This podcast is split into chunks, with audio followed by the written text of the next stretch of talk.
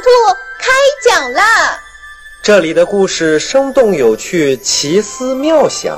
这里的故事贴近生活饱含启示。火火兔故事城堡即将开启。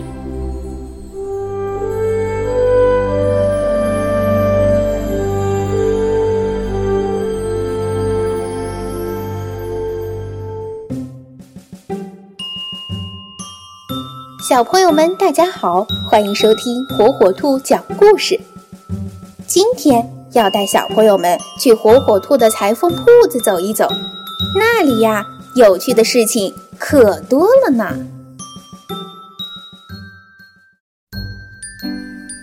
火火兔的裁缝铺子很小很近，还有一点旧，不过它窗前的喇叭花开得好热闹呢，紫的。粉的、黄的、白的花，像一个个彩色的小喇叭，滴滴答、滴滴答地吹着。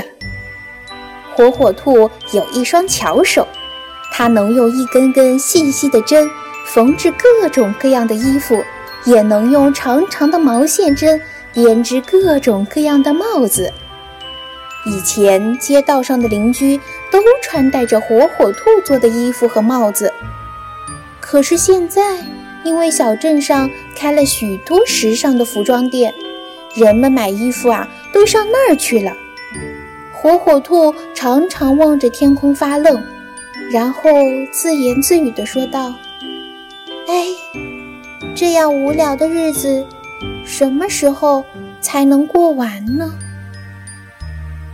一天傍晚，天灰蒙蒙的。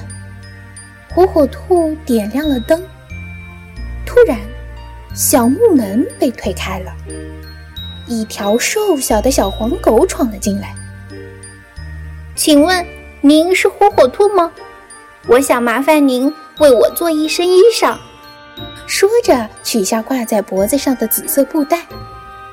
火火兔接过袋子，把里面的东西轻轻倒了出来，是一些彩色的塑料袋。